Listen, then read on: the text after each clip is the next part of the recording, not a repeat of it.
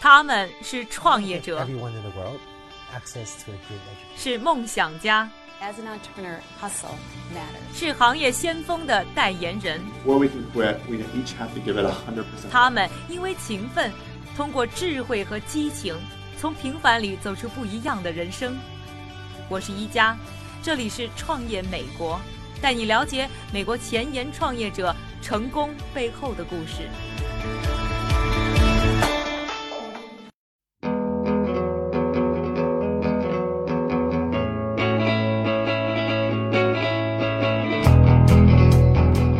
欢迎收听《创业美国》第四季，我是一加。在节目的开头呢，首先感谢一下我们两个赞助商，一个呢是帮大家在北美买二手汽车，像淘宝上买东西一样方便又可靠的懒人汽车；还有就是来自于硅谷的，让 VR、AR 技术触手可摸的灵感科技。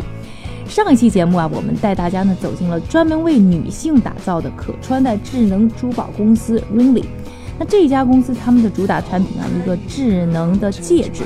可以呢让女性啊手机不带在身边的情况下，也能够非常顺利、及时的了解到谁给你打了电话，谁又给你呢发了信息。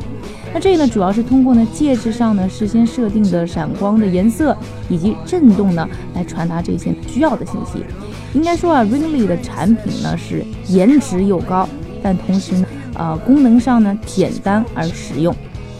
那他们呢，创建于二零一三年，当时呢，应该说创投圈里已经出现了不少的可穿戴智能产品的公司，竞争呢还是比较激烈的。而 Ringly 呢，他们的切入点呢，应该说和很多的智能产品呢还是有一些区别的。当时呢，就获得了很多啊硅谷优秀的投资机构的青睐，包括 Andreessen Horowitz 呢也成为了他们的投资人。那他们呢，总共获得的融资达到五百八十万美元。在男性主导的硅谷能够有如此漂亮的业绩，也不是没有原因的。Ringly 的创始人 Christina McCandle 呢，就和我介绍了当时融资的故事。Yeah, one of the reasons I started was because 创业初期，我观察整个行业，发现没有人设计专为女性而做的可穿戴产品。当时我就坚信这将会是一个巨大的空间和市场。硅谷投资机构 Anderson Horowitz 相信我们的眼光，也相信可穿戴市场的未来。虽然这家投资机构有两位男性创始人创立，但是他们团队中有不少女性成为了我们的超级说客。他们有我们的产品，而且很喜欢，也就帮我们说了很多好话。把一个女性产品投售给男性投资。人是一个很大的挑战，但是很高兴我们做到了。Challenge selling a product that's solely for women to investors who are men.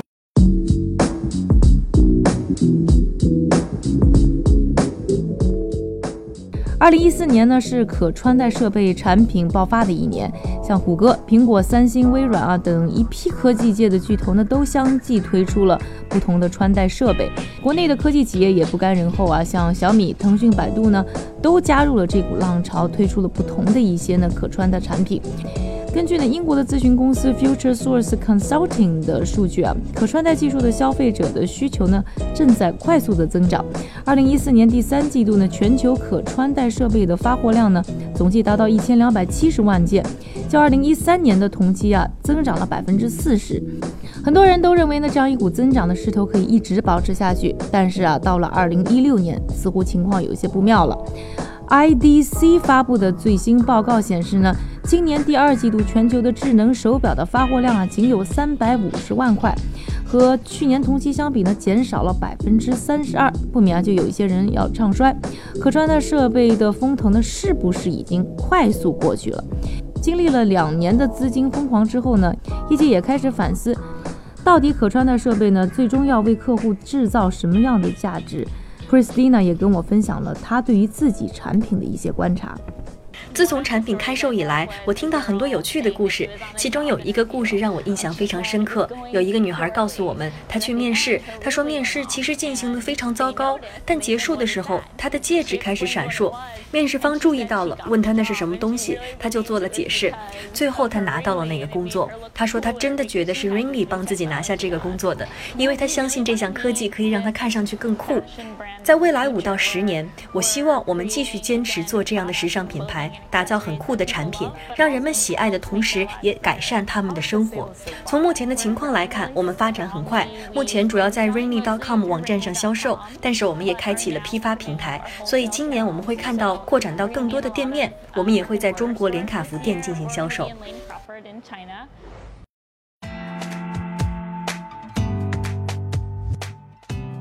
可穿戴智能产品的市场现在到底如何？像 Ringly 这样一个主打女性市场的电子产品，到底投资人又是如何看的？下面来听一听我们的创美投资导师们都是怎么说的。首先来听一下美国的著名天使投资人 David Rose 的点评。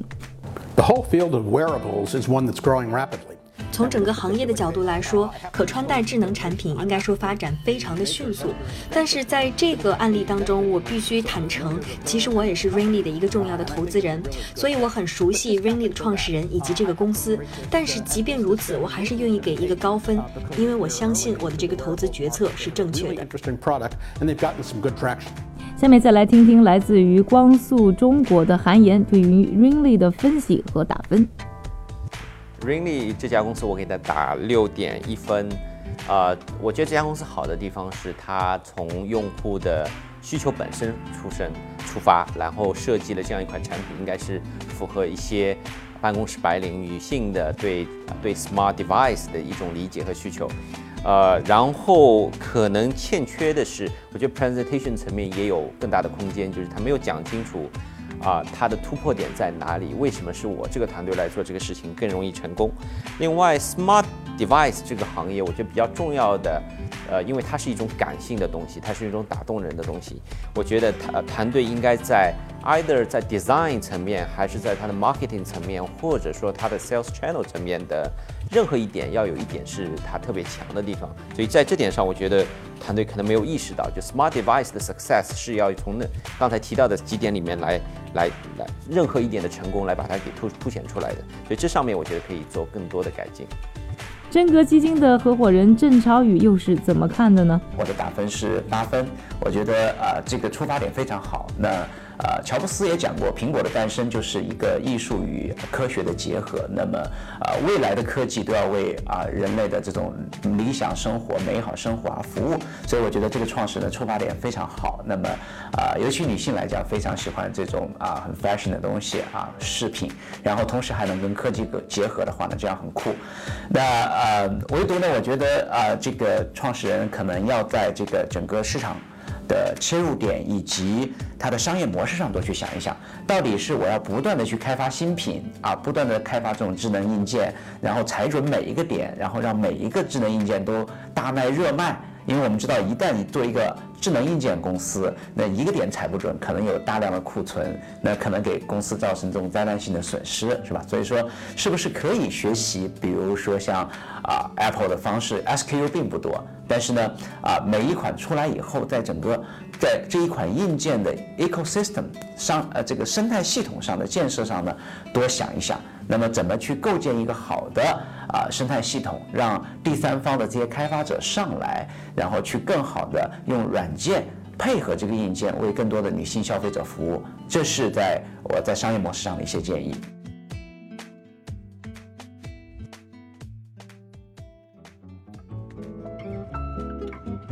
在美国啊，其实创投圈里呢比较难遇到的女性的身影，不管是女性创业者也好，还是女性投资人也好。那我们创业美国第四季的时候呢，大家可能会发现呢，我们女性创业者的故事的比重呢，其实有增高，因为我们也更想呢反映一下这个创投圈里可以说还暂时是一个弱势群体的女性在创业过程当中到底遇到些什么，她们又能带来什么样的优势，同时又会遇到一些什么样的挑战。在去 Ringly 公司采访之前啊，我看过呢 Christina 的一些其他媒体采访的片段，就是感觉她是一个非常美的姑娘。采访的时候，你会发现她时尚感很强，很有那种 Gossip Girl 上东女孩范儿的同时呢，其实身上呢还有一些这种技术宅的感觉。她让我呢想起了我们在第一季采访的一个公司 Aha Life 的创始人梅雪。Christina 毕业于啊名校卡内基梅隆，而他和科技呢是从小就结下了不解之缘。